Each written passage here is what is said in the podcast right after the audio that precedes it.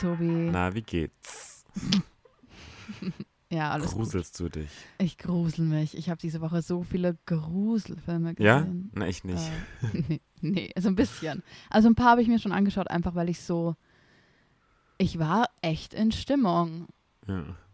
So, also jetzt nicht so Slasher-Filme, aber kommen wir später noch darauf zu sprechen. Aber ich habe mir schon einiges reingezogen, was es so gab. Also ich habe jetzt, also wir können ja gleich sagen, über was wir sprechen, aber ich habe ähm, mich in der Hinsicht nicht so gut vorbereitet, aber ich habe ein bisschen was gelesen.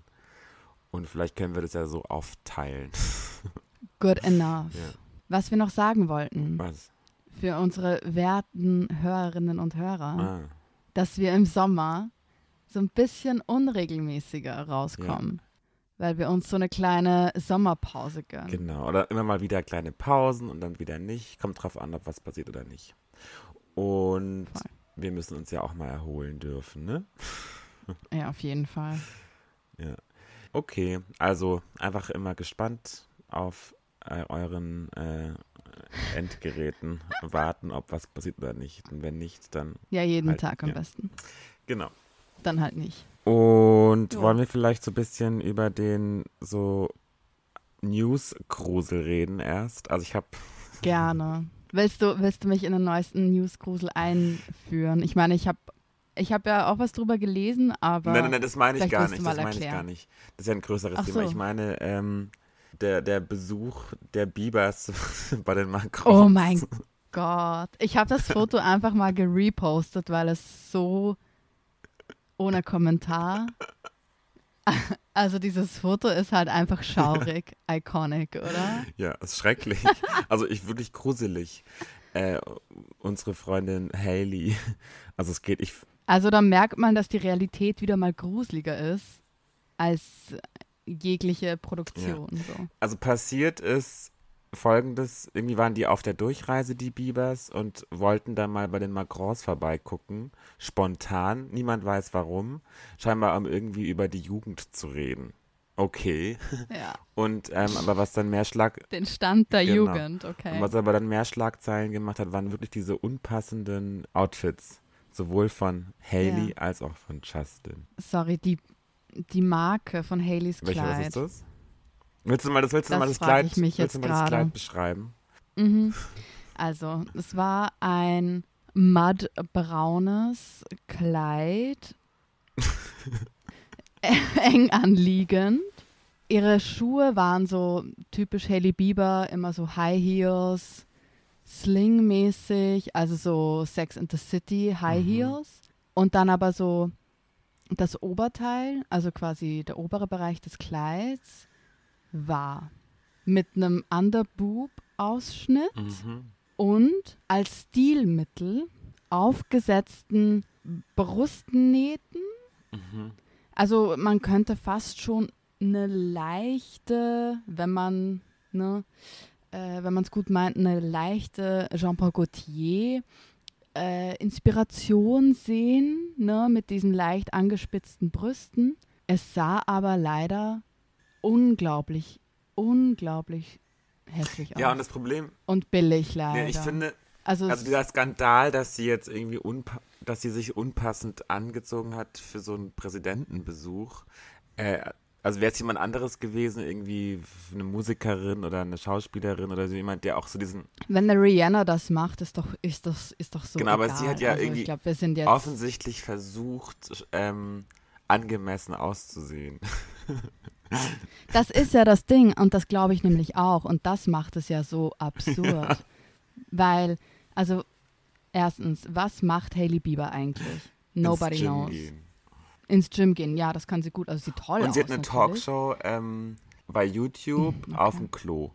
Ist, das ist ihre, weil sie Aha. meint, dass die Klogespräche auf Partys immer die besten seien, deswegen ist ihre Talkshow, findet immer auf dem Klo statt. Mit Okay. Gästen wie Mhm. Kendall Jenner und Kylie Ja. Jenner und Also ihre Freundinnen. Sie lädt halt einfach ihre Freundinnen ein, die sie hat, weil sie aus einer berühmten Familie kommt. Sie ist halt ein Nepotism-Model, Nepotism-Baby. ja. Und das ist halt ihre Berechtigung. Also hier steht, genau, und um nochmal kurz darauf zu sprechen zu kommen, es wirkt halt tatsächlich nicht, genau wie du sagst, ich glaube, die glaubt wirklich, dass das passend Mhm. ist. Und das macht es halt so unglaublich funny. Und ich will gar nicht sagen, weil, nie, weißt du, niemand spricht schon wieder über Justin Bieber, dass er halt Sneaker anhat, jedem Ja, finde ich überhaupt nicht Und wurscht. dies- und ich, das dieses- Dieses Gigolo, dieses Gigolo-Hemd, meine Güte, aber ganz ehrlich, also ich finde es auch nicht cool, dass sich jeder schon wieder auf Haley stürzen, ne, rein. ja, ja. Das Patriarchat, also man kann schon auch schlechte Dinge über äh, Justin Bieber sagen. Ich find die finde Schuhe wird auch halt viel zu wenig Schlechtes über ihn. Ich finde die. Schuhe auch unpassend. Rein ästhetisch. Das ist so ein bisschen 2003. Ja, genau. Also die Frage ist halt nach wie vor irgendwie Ehren. Ich frage mich halt, ob in den USA, so, also keine Ahnung, weißt du, deren Regierung war ja jetzt jahrelang einfach nicht salonfähig. So. Ja. Ob das irgendwas geändert hat, who knows. Aber ich glaube, die würden zum Also amerikanischen Präsi- Präsidenten nicht so auftreten. Die dachten halt wahrscheinlich Frankreich, oh, Fashion, oh, wir machen so. Irgendwie schon, ne? Also dieses Kleid ist von A.B. Baring. Habe ich noch nie. Nie gehört. gehört. Also es wäre irgendwie lustig, wenn es eine andere, eine größere Marke wäre, Ja. ne? Aber ist es ein, ein französisches Brand? Nee, wahrscheinlich nicht. Nicht mal das Muss hat sie geschafft. Immerhin hat, äh, war der Anzug von Justin Bieber von Celine. Oh, na, zumindest. Das sieht so furchtbar aus, sorry. Ich meine, ihr Body ist top, Ja. ne? Aber, Ist ja auch ihr Job, ins Gym zu gehen. aber, äh, na. Na, Na. sorry. Ich bin, ich bin so irritiert, echt. okay, ja, also mehr kann ich dazu nicht sagen. Ich bin absolut irritiert. Aber es wundert mich halt auch nicht, dass von der Person sowas kommt. Nee. Naja, sollen wir zu ernsteren Themen kommen? noch ernsteren. Ja, noch ernster. Also vielleicht noch eben ganz kurz dieses Interview ähm, in dem Magaz Reportagenmagazin habe ich das gefunden. Und zwar die Ausgabe 59 vom Juli. Also jetzt, die kommen immer alle zwei Monate raus. Äh, das ist so ein Schweizer Magazin. Sieht auch mega gut aus. Und da sind immer so wirklich tolle Geschichten und so drin. Und das habe ich mir jetzt gekauft, weil darin ein großes, bestimmt zehnseitiges Interview mit dem vermeintlichen Hochstapler Klaas Relotius äh, geführt wurde. Und das habe ich gelesen und es liest sich wirklich toll. also ich kann empfehlen. Es liest sich wirklich toll. Und die Screenshots, die du mir geschickt hast, haben sich auch toll Ja. gelesen. Ähm, Es hat mir so ein bisschen Angst gemacht, aber dazu mehr später. also die Geschichte war so, das ich weiß nicht, wer es, man sollte es eigentlich mitbekommen haben, so einer der, also eigentlich der nach den Hitler-Tagebüchern, glaube ich, so der größte äh, Medienskandal in Deutschland. Ähm, der vielfach ausgezeichnete Reporter und Journalist Klaas Relotius ähm, wurde im Jahr 2018 ist er aufgeflogen, dass eigentlich fast alle seiner Geschichten frei erfunden waren. Oder nicht frei erfunden, aber zumindest zum Großteil ähm, erfu erfunden waren. Und äh, der war eben als, als freier Reporter für den Spiegel tätig, in, eben auch für dieses Reportagenmagazin, aber auch für die Zeit, eigentlich für alle großen Medien. Und genau, und dann kam das raus durch einen Kollegen von ihm, mit dem er eine Geschichte zusammenschreiben sollte, Juan äh, Moreno, der dann irgendwie nochmal was nachrecherchieren wollte und dann festgestellt hat, alle, dass alle, alle Zeugen und alle Befragten von Relotius, die gab es so gar nicht. Und dann hat er mal so ein bisschen geguckt und so, ah, blöd, alles, was er jemals geschrieben hat, war irgendwie mehr oder weniger erfunden. Und Too bad. Genau, und sein, und dann war so der Anfangsverdacht, natürlich dann auch eben, ganz schlimm auch für den Journalismus als, als Branche eh, so, weil man ja eh mal Lügenpresse und so hat, und in dem Fall stimmt's halt, Lügenpresse. Genau, Ähm, gerade in der Zeit war das halt echt so ein Präzedenzfall, die natürlich auch Ja. rechts hergenommen hat, um zu beweisen, okay, es ist alles erlogen und erstunken Genau. und hat halt nicht geholfen, so in der Zeit. Und der Anfangsverdacht war, ich meine, Klaas Relotius war, als es rauskam, 2018 erst 33 und halt wirklich so ein Vorzeige-Karrierejournalist. Äh, Wie gesagt, mit eigentlich allen wichtigen Preisen ausgezeichnet und so weiter und so fort. Und ähm, dann, er wäre halt ein skrupelloser Karrierist, ne, so psychopathisch veranlagt irgendwie. Aber die es ja im Journalismus natürlich, öfter mal natürlich. gibt. So. Also ich glaube, so bist du eben Soziopathen, Psychopathen sind auch ja, diese Alpha, Alpha-Journos sind ja Genau. irgendwie alle vom gleichen. Also sie wollen jetzt mal nicht sind. unterstellen, dass die alle sich Geschichten ausdenken, aber irgendwie, Nee, aber das Persönlichkeitsbild ist ja schon Genau. ähnlich. Also man muss auf jeden Fall, man muss schon strategisch vorgehen in der Karriereplanung. Also man kann jetzt einfach nicht, Ja. ne, man kommt nur in gewisse Räume, wenn man gewisse Voraussetzungen erfüllt und auch den Drive ja, hat. du musst einen gewissen Ehrgeiz mitbringen, sagen wir es mal so. Und auch, ja. äh, genau, aber ähm, dieses Interview liest sich wirklich interessant. Also es ist wie so eine Psycho-Geschichte, weil es ging ihm gar nicht, also ich habe das auch gar nicht wirklich kapiert, was das was für ein Krankheitsbild war. Also er ist offensichtlich einfach psychisch, hat er so Ausfälle, dass er gar nicht, dass er die Realität und seine Fantasie nicht unterscheiden kann. Und scheinbar, also laut ähm, Journalisten, die das Interview geführt haben, ist das auch alles mit den Akten aus der Psychiatrie. Er war in stationärer Behandlung dann für drei Monate oder so. Äh, Das stimmt alles. Also er hat wirklich einfach einen psychischen Knacks, der ihn dazu veranlasst, äh, diese Geschichten zu schreiben, um, wie er selber sagt, Kontrolle über sein Leben zu behalten. Irgendwie. Also ich, so absurd, aber irgendwie auch Ja. so spannend. Also er hat halt so psychotische Episoden, in denen er quasi wirklich auch Realität nicht mehr von, von Fantasie unterscheiden kann, auch Gedächtnisausfälle hat und halt wirklich für den normalen, normalen oder gesunden Geist, in Anführungszeichen, absurde Dinge tut. Also auch beschrieben hat, dass er nach Kuba gereist ist, sich nicht mehr daran erinnern kann. Dann in seiner Erinnerung ist aber auch, äh, ist er in Mexiko gewesen, findet aber keine Nachweise dafür. Und also so wie er das beschreibt, ich muss schon sagen, wenn man das so von außen betrachtet, ist, scheint der Fall ganz klar. Ne? Ein karrieregeiler Typ, der über Leichen gegangen ist und einfach nur on top wollte. Aber wenn man sich dieses Interview durchliest, merkt man halt schon. Und da habe ich irgendwie auch echt so ein bisschen Angst bekommen, wie er das so beschreibt, wie seine psychische Krankheit wirklich seine Realität bestimmt und sein Leben bestimmt. Und dass es für echt so ein Mittel zum Zweck war, um eigentlich zu überleben.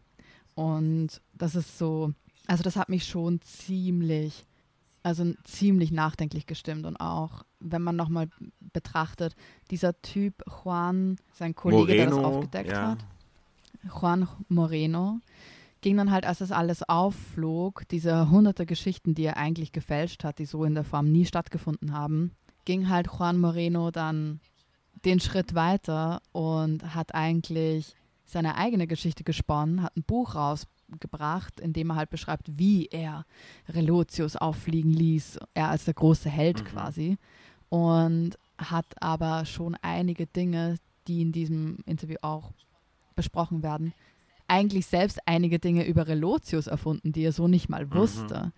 Und genau, also das ist halt ist unglaublich, unglaublich spannend. Und aus diesem Grund hat sich Relotius dann irgendwie auch gezwungen gesehen, dann eigentlich ähm, eine Abmahnung gegen diesen Juan Moreno einzu, einzubringen, gerichtlich, einfach um ihn zu stoppen in seiner, in seiner falschen Berichterstattung. Also eigentlich macht Juan Moreno willentlich mit einem vermeintlich gesunden Geist gerade ähnliche Ja. Dinge, die er Relotius vorgeworfen hat. Ja.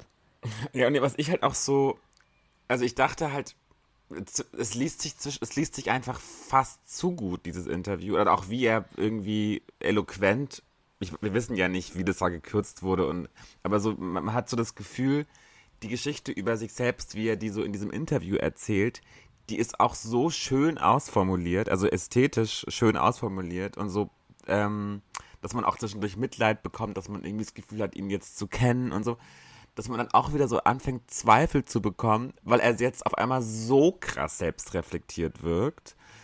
Ähm, Ja. Was irgendwie fast auch nichts. Also, ich glaube das dem jetzt schon, und die haben das ja auch nachgeprüft, diese ähm, Interviewführenden. Aber ähm, so im Hinterkopf, dass der ein guter Geschichtenerzähler ist. Ob psychisch bedingt oder bewusst, so genau, äh, ja, gehen wir mal von der Psyche aus Auf jeden Fall. finde ich einem auch dieses Interview so wieder fast zu perfekt. Also, weißt du, was ich meine? Na, da gebe ich dir schon recht. Weil man, weil man ja irgendwie auf einmal, wenn man das Interview so gelesen hat, klar, er gibt sich auch so ein bisschen reumütig, obwohl er eigentlich selber keine Reue empfinden kann, weil, wie gesagt, er wusste nicht, was er, dass er was falsch gemacht hat, scheinbar. Mhm. Aber man hat dann wie fast Mitleid mit ihm oder sieht ihn so das Opfer seiner selbst und ist so eine ganz, also so eine filmreife Geschichte und er will die aber ja gar nicht verfilmt wissen, weil er will da keinen Profit rausschlagen. Er hat scheinbar auch alle Gelder, die er an den ganzen Preisen bekommen hat, immer gespendet und so weiter. Ja, also er hat auch immer, genau, er hat auch immer so Fehler eingebaut, um eigentlich wie erwischt werden zu wollen, um endlich die Selbstheilung ähm, äh, unbewusst irgendwie zu erreichen. Also es ist wirklich ja. so nee, wie so ein recht. ganz seltsames Drama. ja. Ja, also auch genau wie du meintest, dass er halt so, bevor das alles aufflog, eigentlich auch schon so Preisgelder für Reportagen gespendet hat, wo es halt um Kriegsweisen ging.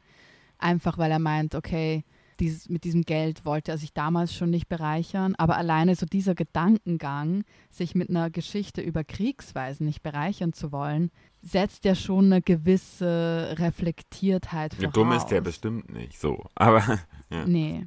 Und genau, aber dann halt mit keiner Wimper zu zucken, wenn, also er meinte ja auch, dass er jahrelang, er hat, hatte keine Angst, er hatte kein Schiss davor aufzufliegen. Ja, weil für ihn war das ja alles Realität. Für ihn war das einfach alles Realität. Ja. Gleichzeitig aber dann auch so diese Realität von so Kriegsweisen anzuerkennen und dann aber nicht monetär, weißt du? Also das ist halt irgendwie. Und was dann noch ganz oben drauf naja. kommt, ist, dass, du, dass der eigentlich, ich dachte, der sieht ein bisschen creepy aus. Aber eigentlich sieht der richtig mhm. gut aus. Also das ist auch nur noch so ein, so ein bisschen, wie heißt dieser Paul Bettany oder so, dieser Schauspieler, so so groß, blond, ähm, schlag, äh, äh, ähm, drahtig, irgendwie sportlich. Ah, so sieht er aus, okay. Also, Ey, so habe ich ihn mir gar Also auf einigen, auf eigene, äh, einigen Bildern sieht der schon so ein bisschen verschlagen aus, aber eigentlich sieht er so, ist er so, ist so, ein, so ein blonder Hühne irgendwie. Ich weiß nicht. Ja, ja, total. Ist halt so Classic White. Ja, und scheinbar war der auch wahnsinnig höflich und so, also wirklich eigentlich so der klassische Psychopath, aber die psychologische äh, äh, oder die psychiatrische Diagnostik ging irgendwie in eine andere Richtung.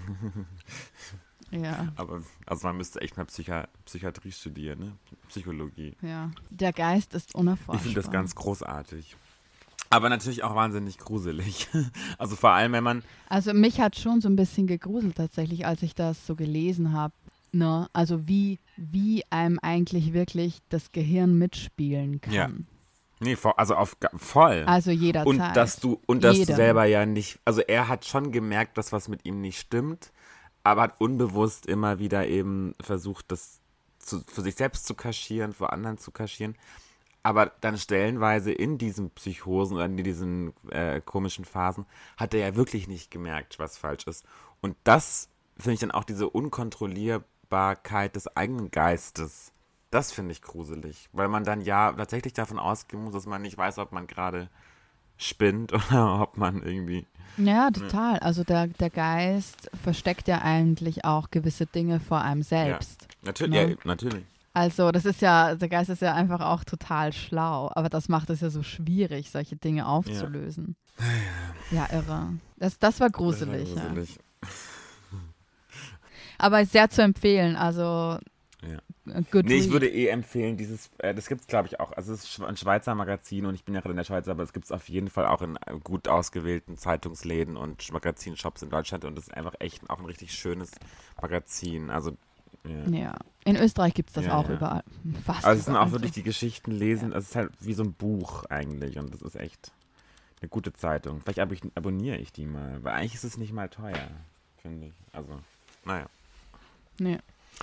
Okay. Sollen wir zum nächsten Horror okay. gehen?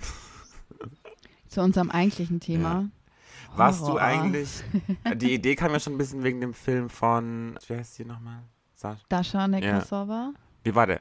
Ja, ich war in einem Film. Ich war beim Berlinale Screening und es war richtig cool. Ja.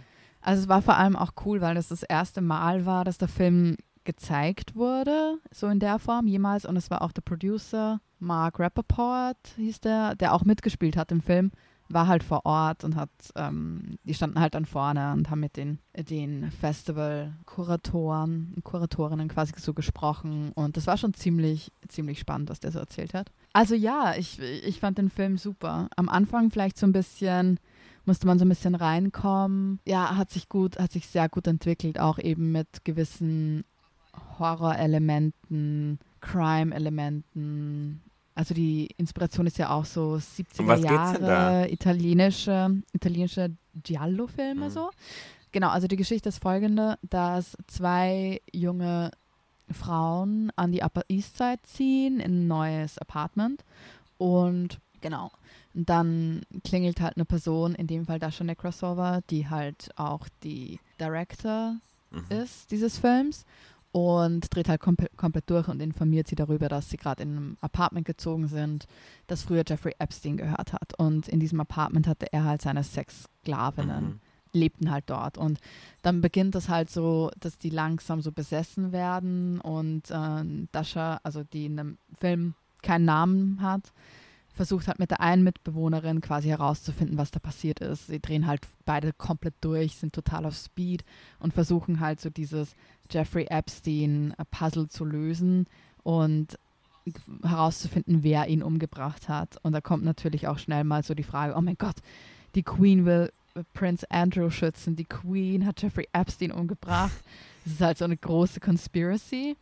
Und genau, und in der Zwischenzeit wird halt die andere Mitbewohnerin total vom Geist einer ehemaligen Sexsklavin von Jeffrey Epstein besessen und es gibt auch so sexuelle Elemente und genau am Ende wird es auch sehr blutig und violent und aber es ist gleichzeitig auch irgendwie so funny, Ja. ne? Also es ist sehr schlau und es ist sehr zeit, oh, ich hasse dieses Wort, aber sehr zeitgeistig und also es macht auch zwischendurch echt Spaß. Ja. Ja, also Horror macht, glaube ich. ja. Und die Ästhetik ist cool. Also ich glaube, Horror soll ja, Ja. immer auch ein bisschen Spaß machen, oder? Oder der Genau, Spaß ja. am Grusel eben. Also. Weil es ja so Grenzen überschreitet. Wie heißt der Film? Oft so. The Scary of The 61st. Scary on 61st. Okay, kommt auf meine lange Horrorliste. Ja, genau. Also ich glaube, momentan ist er noch nicht so frei verfügbar, aber da wird sicher bei verschiedenen Filmfestivals im Sommer gespielt und wenn man die Chance hat, dann sollte, sollte man sich den auf jeden Fall anschauen. Hat auch den Best First Feature Preis bei der Berlinale gewonnen und ja, ist, ist echt ganz cool. Ich gehe ja, ich war noch nie im Kino beim Horrorfilm. Muss ich dazu sagen. Also immer nur. Ja, ich finde, es gibt auch Unterschiede zwischen so künstlerischen Filmen und zwischen so ja, Slasher-Filmen. ja. Weißt du, und so richtigen Gruselfilmen. Das weißt du ja immer erst hinterher. Also vor allem, weil ja oft auch in so in, in Filmkritiken Horror wirklich sehr wenig äh, Rücksicht findet. Also nur im Nachhinein werden dann halt so alte Horrorfilme irgendwie zum, zu Klassikern. Aber Ja. ähm, weil das immer schon auch so ein bisschen den Verdacht hat, Trash zu sein. Weil man halt automatisch an Saw oder sowas denkt, was ja zum Beispiel unglaublich erfolgreich ist. Also diese Saw-Serie. Ähm, Genau. Aber es gibt natürlich auch wirklich künstlerisch sehr gute Horrorfilme, als zum Beispiel Midsommar, haben wir letzte Woche schon mal kurz drüber gesprochen. Oder ähm, dann halt die ganzen Klassiker, die alten, ja, die halt jetzt zu, im Nachhinein Ja. zu Klassikern wurden. Ähm, Voll. Ich habe zum Beispiel letzte Woche auch, äh, gibt es auf Amazon Prime, finde ich, sollte man sich auf, auf jeden Fall anschauen, ist Santa Sangre mhm. von äh, Chodorowski. Und das ist halt auch so ein künstlerischer, in den 70er Jahren Südamerika Horrorfilm, aber so Psycho-Horrorfilm mit so total krassen künstlerischen Elementen und wo es halt auch um so eine Zirkusfamilie geht und um Rache und um ja, ja. also es, es ist sehr empfehlenswert, dann kann man sich auf jeden Fall anschauen. Ich habe aber so grob recherchiert, also wenn man, wollen wir vielleicht das kurz durchbesprechen, es gibt immer so Horrorfilm, das Genre, das läuft so ein bisschen zyklisch ab. Also ganz früher, es ist jetzt ein bisschen Geschichtsstunde, aber ich habe das rausgesucht, also why not? Ganz, ganz früher war eigentlich so, kam so diese Horror-Idee zwischen 17. und 18. Jahr, 18. Jahrhundert, das Genre von Gothic Horror auf. Das waren dann auch so, also in der Literatur zum Beispiel so Mary Shelley, Edgar Allan Poe und so. Und dann kam das langsam, aber sicher in, wurde das halt verfilmt. Das war dann zum Beispiel der erste Horrorfilm jemals, war anscheinend von Georges Méliès, The Manor of the Devil, 1896. Mhm. Und genau, und dann wurde Horror tatsächlich sehr äh, groß, was mich gewundert hat, durch den äh, deutschen Expressionismus. Also so nach dem Ersten Weltkrieg äh, The Cabinet of Dr. Caligari, 19. Aber auch ein bisschen durch den Dadaismus, würde ich mal sagen. Also dieses, mhm. um halt wahrscheinlich auch so, also das, der Dadaismus, also die Kunstrichtung Dadaismus, die spielt ja schon auch mit Horror, aber halt als Kunstform. Ne? Also da, da ist dann der Grusel nicht so groß, weil es halt gemalt ist.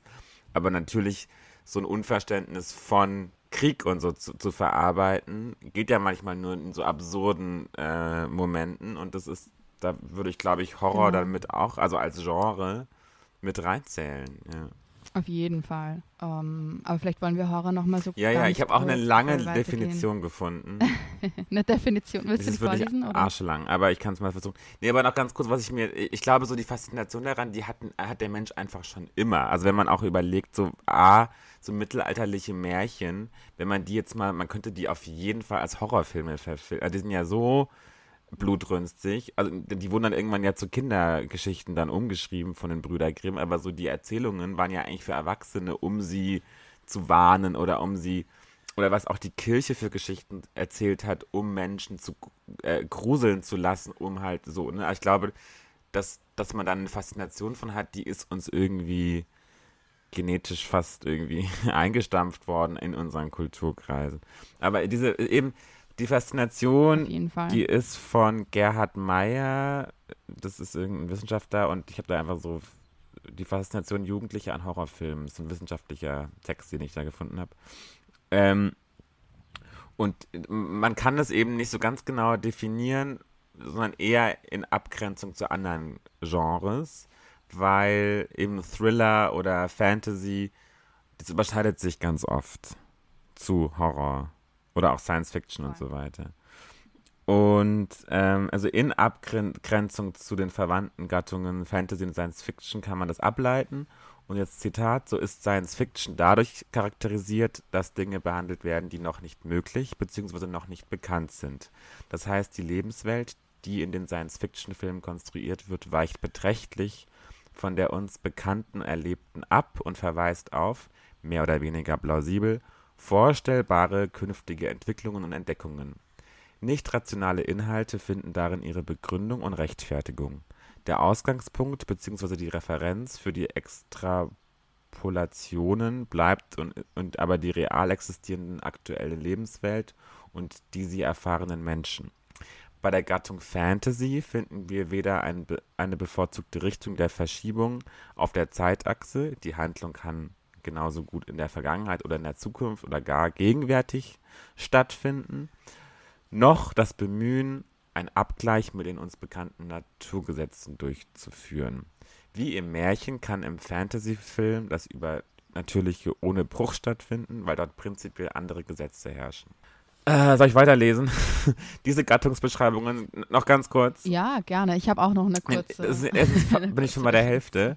Äh, diese Gattungsbeschreibungen sind idealtypisch zu verstehen und es gibt dementsprechend Beispiele, deren Einordnung trotz dieser relativ klaren Kriterien schwerfällt. So muss ein Film wie Alien nach diesen Kriterien zwar eindeutig dem Genre Science Fiction zugeordnet werden, doch entspricht er seinem ganzen Wesen nach eher einem Horrorfilm. Aufbau des Plots, Art des Monsters, Maskenbildnerei, Special Effects und so weiter. Ein Film wie Das Schweigen der Lämmer benutzt zwar fast die ganze Klaviatur der Mittel und Effekte des Horrors, doch fehlt dort der Einbruch des Nicht-Rationalen in die Alltagswelt, der für den Horrorfilm konstitutiv ist. Insofern gehört er zum Genre Thriller. Und innerhalb des Horror, jetzt bin ich fast fertig, innerhalb des Horrorgenres wird zwischen dem klassischen und dem modernen Horror unterschieden. So hält der klassische Horror weitgehend an, an die Regeln, dass die Monster an Unholde gleichzeitig das Hässliche, das Böse, das Deformierte, das Animalische und so weiter darstellen.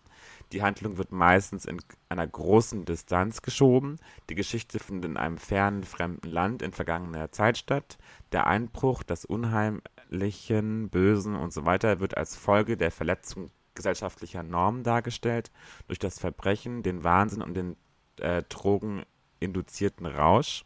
Häufig kommt es auch zu einer rationalen Erkl äh, Aufklärung des Einbruchs des Nichts-Rationalen. Der Protagonist wacht aus einem Traum auf und so weiter. Und dann der moderne Horror, da dringen die Einbrüche des Nicht-Rationalen in die jeden bekannte alltägliche Lebenswelt hinein. Die Monster ähneln Menschen wie du und ich. Es können zum Beispiel skrupellose Wissenschaftler, Politiker oder ähnlich sein.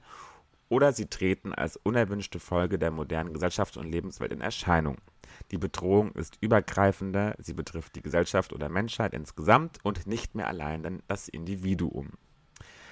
Und so weiter und so fort. Ich finde das mega interessant, weil man Horror eigentlich nicht definieren kann. Also, ja. Also, ja. Ja, genau. ja. Ich habe eine ganz kurze und finde ich eigentlich ganz gute Definition von der Frau Julia Kristeva aus dem Buch Powers of Horror 1982, wo sie einfach schreibt, es ist the place where meaning collapses. Und das finde ich eigentlich echt ganz cool, weil Horror spielt ja eigentlich auch sehr oft mit Geschichten, die es schon gibt, Archetypen, die es schon gibt, in der Reihenform und scheint diese, also stellt dann diese Szenarien total verquer und absurd dar. Spielt halt mit den Urängsten der Menschen, auch mit so Gefühlen wie Ekel zum Beispiel. Genau, also traditionelles Verständnis wird einfach in Frage gestellt und Kategorien, in denen wir denken, werden gebrochen. Und das ist halt, das lässt halt Raum für alles Absurde und alles andere, was man so nicht kategorisieren kann. Ja. Und ja, außerdem, genau, also außerdem acknowledged, was ist denn das deutsche Wort? Ähm, Ken, erkennt Horror an, dass unsere Welt halt einfach manchmal echt abgefuckt ist und vielleicht auch nicht immer leicht zu verdauen ist so. Und also so das Ding, es gab es auch in so einer Definition zu lesen, dass eigentlich alles in unserer Welt so runtergeschmirgelt ist, einfach um, um es zu so einem Konsumprodukt zu machen und leicht verdaulich zu machen. Und manche Horrorfilme oder die meisten Horrorfilme sind das eben nicht. Und deshalb mögen das auch viele Menschen oder brauchen das fast schon, diesen Edge, um irgendwie eine Katharsis zu haben. Ja, so. ja und ich ja. finde auch da interessant, also weil dann trotzdem ja auch Horror oder ob das jetzt dann auch in Thriller oder in Science Fiction oder so kippt, erstmal egal. Aber der Unterschied dann zu True Crime, also dass immer, dass, dass die Fiktion eigentlich auch eine Definition ist, die sehr wichtig ist. Weil, ja. oder, die, oder die Fantasy daran. Ähm, und das ist, glaube ich, das, was das auch so wie äh, rechtfertigt, dass man das gucken kann, dass es einfach Fiktion ist. Weil natürlich Menschen schauen es, weil sie irgendwie auch unerfüllte Bedürfnisse damit vielleicht auch stillen oder auch vielleicht Gewalt ähm, Vorstellungen haben, aber sie aus, aus äh, moralischen äh, Regeln nicht ausüben können. Und damit holen die sich dann halt das im Horrorfilm oder so. Also man spricht ja auch sogar von so Gewaltpornos bei Saw zum Beispiel. Ähm, genau. Oder man. Das ist halt das, das Genre, aber da komme ich später noch genau. zu sprechen. Und äh, aber jetzt, und dann finde ich aber, also ich habe so eine, es gibt so eine ganz tolle Kolumne von Margarete Stokowski, so eine, die Feministin, ne? Und beim, beim Spiegel und die hat letztens irgendwann über True Crime Formate abgelästert und ich mochte die eigentlich auch immer, aber ich fand das so plausibel, dass wir uns halt so an, an, so, an so Geschichten ergötzen, die wirklich passiert sind. Und die sind halt dann auch oft frauenfeindlich, weil es oft um weibliche Opfer und so weiter geht. Ja, und total. Ähm, und, und wie, weil das halt hinter Journalismus versteckt wird, weil es ja True, True Crime ist und halt aus, aus wirklich Leid von Menschen so Unterhaltung gemacht wird. Das können, kann man wirklich in Frage stellen, aber ich finde, und davon muss man aber Horror ganz klar unterscheiden. Und ähm, ja. ja. Und ich finde das auch, also man, ich weiß, ich bin kein Psychologe, aber ich glaube, es ist. Es ist halt schon krank irgendwie, dass man sich daran ergibt. Ja, aber ich glaube, oder? es ist trotzdem auch gesund, das eher an so einem Film zu machen. Und ich war, die Frage ist halt, ob das abstumpft. Genau, aber vielleicht halt nicht True. Ja, aber ich glaube, es stumpft eben nicht ab. es wird ja auch immer, wenn irgendwo geschossen wird, wird es immer sofort auf irgendwelche Ballerspiele geschoben. Aber das ist ja eigentlich widerlegt. Also wenn jemand, also ja. Ja, ja da gibt es auch so einige Studien dazu, dass halt eigentlich die Emotion von Gewalt oder ne, der Drang, Gewalt auszuüben, eigentlich besser aufgelöst wird, zum Beispiel humoristische Inhalte oder auch sexuelle Inhalte und jetzt nicht wirklich durch gewaltsame Inhalte. Aber gleichzeitig sprechen auch natürlich, viel, natürlich viele darüber, dass man halt so diese Katharsis erreichen kann, wenn man sich halt gewaltvolle Dinge reinzieht, um das dadurch so ein bisschen ausleben zu können. Aber ich habe noch so drei generelle Maximen gefunden, weshalb Leute gerne Horrorfilme schauen. Da kommt eben auch das vor, was du schon erwähnt hast, nämlich dieser Unrealismus. Wir alle wissen, dass es nicht real ist und können dadurch gewisse Situationen, die wir, wie du schon erwähnt hast, im Alltag nicht ausleben können oder dürfen oder wollen, wegen gesellschaftlichen, moralischen und ethischen Voraussetzungen, können so erlebbar gemacht werden.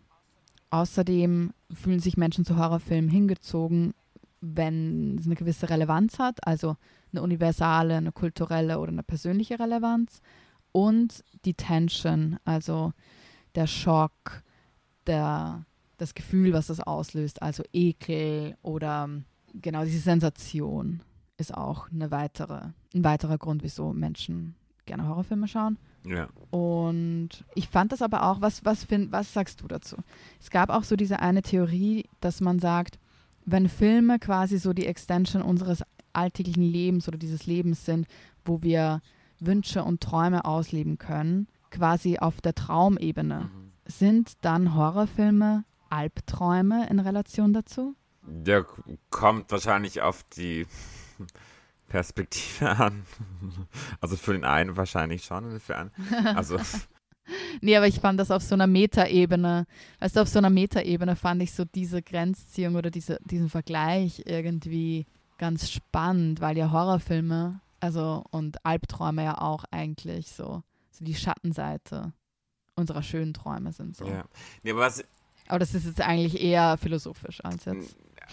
Also ich glaube, also ist auch die Frage, ob Film irgendwie Traum ersetzen kann, aber es gibt ja schon so, also Film hat ja zum Beispiel Buch voraus oder Bildern voraus, also die Film, äh, Kunstform Film, dass sie eben eine gleichzeitig mehrere Sinne stimulieren. Ne? Also dass, dass sie wirklich so eine Realität, also man, man hat das Gefühl, da drin zu sein, weil man so sieht, hört und ähm, ja eigentlich nur sieht und hört.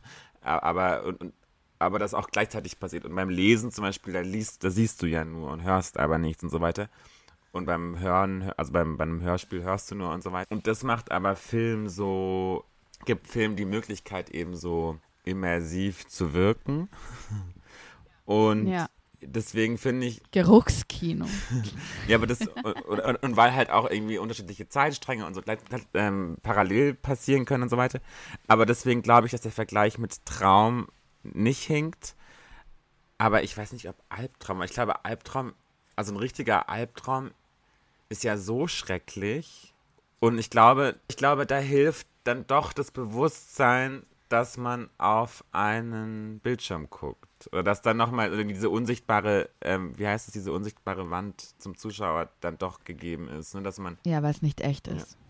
Und das macht ja aber auch zum Beispiel True Crime nochmal und macht es so schrecklich, weil man da ja weiß, dass es wirklich passiert. Oder, also man würde sich ja jetzt nicht, also ich habe, also keine Ahnung, ich will das jetzt nicht pauschal sagen, aber ich habe zum Beispiel Riesenprobleme damit. Ähm, Voll.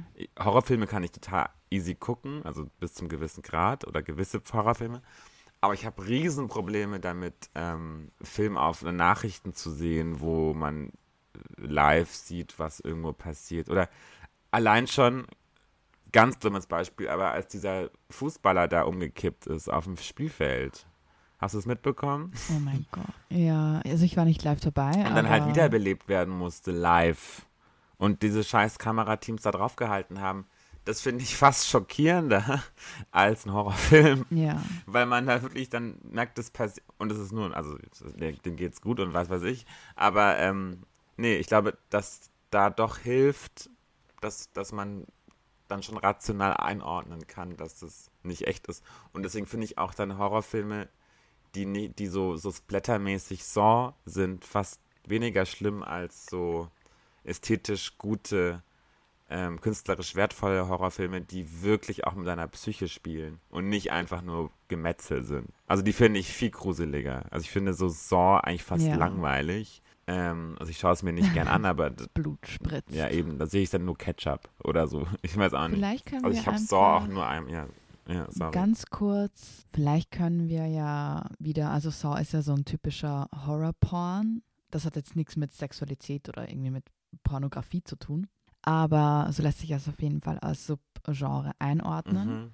Vielleicht können wir aber einfach wieder so ein bisschen in die Horrorzyklen zurück, wo ich ja vorher schon darüber gesprochen Mhm. habe. Ja, das, da musst du wieder was da erzählen. Also, das Ganze hat nämlich begonnen mit, also ganz, ganz früher, habe ich ja schon erwähnt, so in den 1920ern, gab es auf jeden Fall so den Einfluss von ähm, deutschen Expressionismus.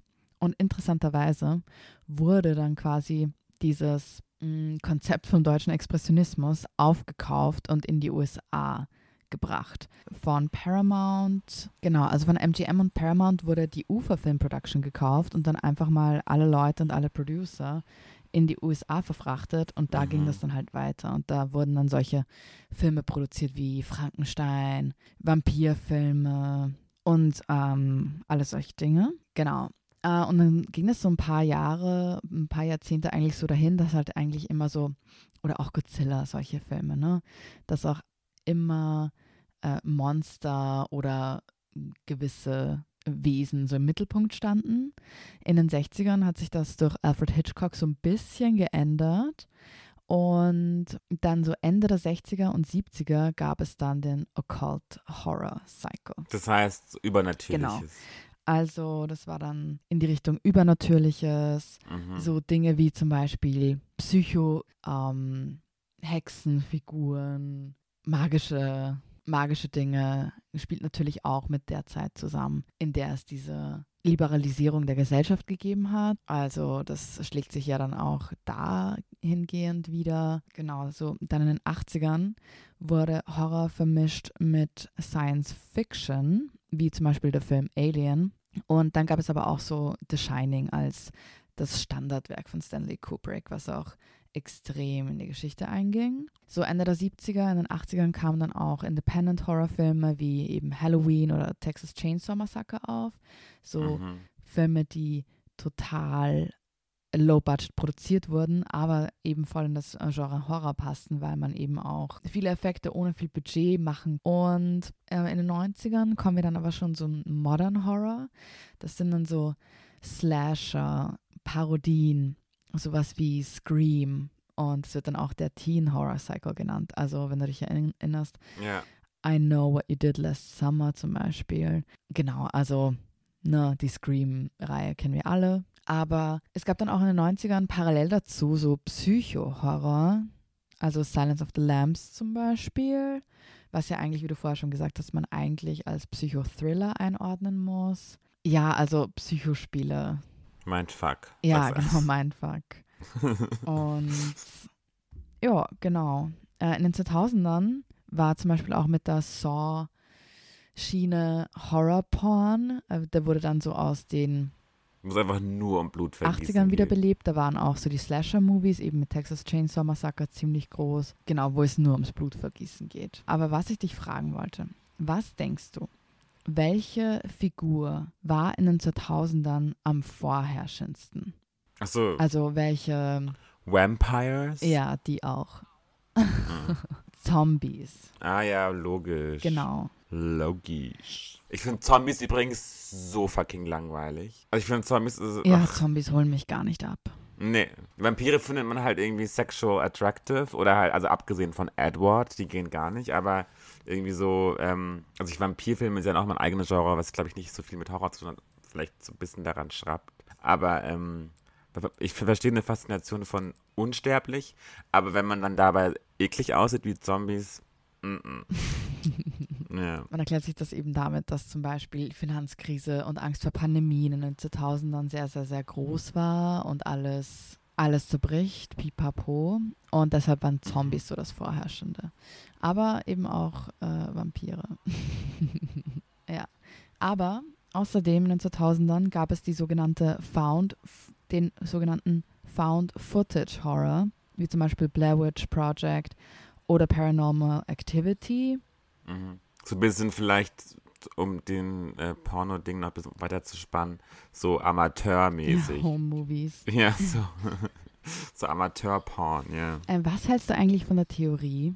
Also, dass quasi unser Survival-Instinkt extrem getriggert wird und von ganz früher anscheinend Menschen noch diesen Survival-Instinkt haben, nicht ähm, gefressen werden zu wollen Also, dass quasi diese Figuren, wie zum Beispiel Vampir, Zombie etc., da Hannibal Lecter als Kannibale, darauf abzielen, dass Mhm. wir Angst davor haben, gefressen zu werden und dass unsere kranke Angst irgendwie darauf einzahlt. Weißt du, was ich meine? Ja, das finde ich ein bisschen wild. Also das Gehirn erkennt ja auch Spinnen. Tiere bzw. bedrohliche Formen und Farben viel, viel schneller als jetzt eine Blume zum Beispiel. Oder halt auch falsch erkennen. Ne? Also, dann gibt es ja auch Phobien und so. Also, Genau, werden auch immer so krasse Formen, scharfe Kanten, scharfe Klingen, scharfe Nägel eingesetzt, um diese Charaktere zu kreieren. Aber hast du Angst davor? Gibt es diese Urangst? Ich denke schon. Ich habe nie darüber nachgedacht, dass mir. Also kann gut sein. Wahrscheinlich ist irgendwie meine Forschungskraft, weil ich mir wirklich noch nie darüber Gedanken gemacht habe, dass ich beim lebendigen Leib. Ich finde es auch gar nicht so schlimm, die Vorstellung. Obwohl es Also grundsätzlich stelle ich mir schon angenehmere Dinge vor, als jetzt irgendwie von einem Krokodil zerkaut zu werden zum Beispiel. Ja, ich finde, verbrannt zu werden schlimmer. ja, aber es ich denke mir, dann stirbt man so einer Rauchgasvergiftung. Ist Mhm. auch nicht so cool, aber irgendwie ja besser als bei lebendigem Leibe einfach so langsam genossen zu werden, oder? Ja. Ach, ich glaube ganz ehrlich, dass es, dass es schon sein kann, aber ich glaube, dass solche, dass diese Urängste, ich glaube, viele dieser Ängste jetzt nicht unbedingt auf die Anbeginn der Zeit irgendwie zurückzuführen sind. Also ich glaube eher, dass auch ganz vieles so getriggert oder irgendwie wie in die Köpfe gepflanzt wurde, als man aus machtstrategischen Gründen Menschen Angst machen wollte. Also die Ja, Kirche die Kirche ist sowieso. Kommt ja auch auf den Horrorfilm vor, ne? als großes Beispiel. Oder noch früher irgendwelche äh, Pharaonen oder Stammesherrscher. Irgendwie, dass man einfach, dass man Angst, also gerade so irrationale, also ich finde, von einer Spinne Angst zu haben, ergibt ja total Sinn, weil man früher im Wald gewohnt hat und dann, wenn eine Spinne dich beißt, dann bist du halt tot. Aber ich finde so irrationale Sachen, die, die auch irgendwie so eine Geschichte erfordern, wie man wird von jemandem gefressen. Also ich glaube, das kommt echt, also eher so, der Teufel frisst dich halt, wenn du Mist baust in der Hölle, so. Also ich, ich glaube, dass solche Ängste oder auch so, so Folter und solche Sachen, das ist ja, ich glaube, das wurde entwickelt so ein bisschen als Machtinstrument. Also ich habe, ich lese ja auch, wie, wie ich schon gesagt habe, habe ich jetzt letztens den Namen der Rose gelesen, wo auch so ganz furchtbare Foltermethoden im Mittelalter beschrieben werden, ganz detailliert. Und es ist ja relativ gut recherchiert, dieses Buch. Also was, wie, wie kreativ Menschen waren, um zu foltern oder so. Nur weil du was anderes geglaubt hast oder so. Das ist ja schon sehr erstaunlich. Erstaunlich, wie gut das war. Und irgendwas, ich keine Ahnung. Aber hast du eine Phobie? Klaustrophobie auf jeden Fall. Also enge Räume gehen gar nicht. Ja, ich habe eigentlich nur Höhe Mhm. und eng. Also so. Ja, ich mag keine mag- Schlangen. Also ich habe das zum Beispiel, weil mein Bruder mich immer mit einem Kissen erstickt hat. Oh, Ja, gehört dazu. Große Brüder, creepy. Geschwister und so. War das bei Ja. dir nicht so? Naja. Ich bin der Älteste. Ja, ich bin so viel älter, dass es. Ich glaube, ich habe auch eher Psychoterror betrieben. Ja, okay, das reicht auch. Ja, nicht Gewalt. Ähm, ja, das bleibt einem noch zu sagen. Vielleicht muss ich nachher beim Schneiden nochmal meine lange, lange, lange Vorlesepassage äh, kürzen und vielleicht lese, lese ich es nochmal ein, was Sinn macht. Weil ich habe sehe gerade ganz viel Zeug, was ich da vorgelesen habe, hat jetzt nicht so wahnsinnig viel Sinn so. ergeben. Aber okay.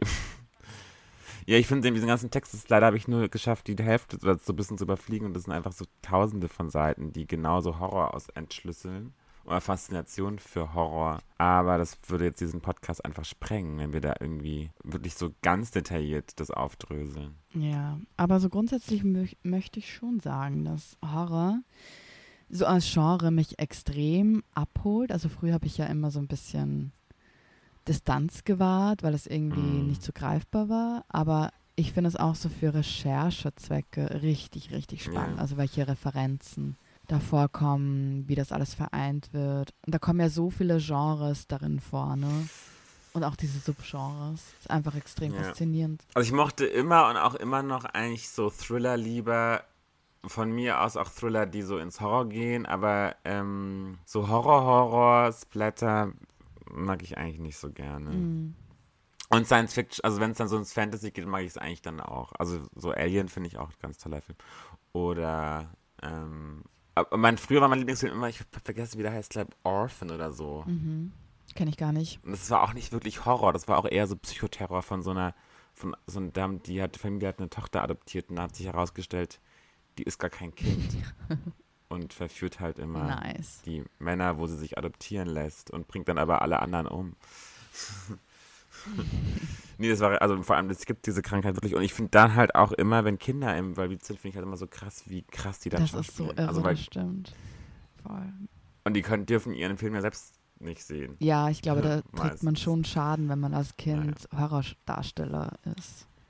Oder? Also, da muss man ja irgendwie verrückt Ja, dabei werden. Ich glaube, du fuckst da schon ab. Ja, würde ich auch sagen. Ja, naja. Naja, Mm, ja, unsere vorgezogene Halloween-Folge. das haben wir zu Horror zu Äh, sagen. Nee, und auf jeden Fall den Film von Dasha. Wie heißt Nick die. Die ist Auf toll. jeden Fall. That's it. Und wir sehen uns, äh, wir hören uns äh, in unregelmäßigen Abständen ganz bald Wir wieder. gehen in die Sommerpause. Frohe, gute Erholung. ciao, ciao. Tschüss.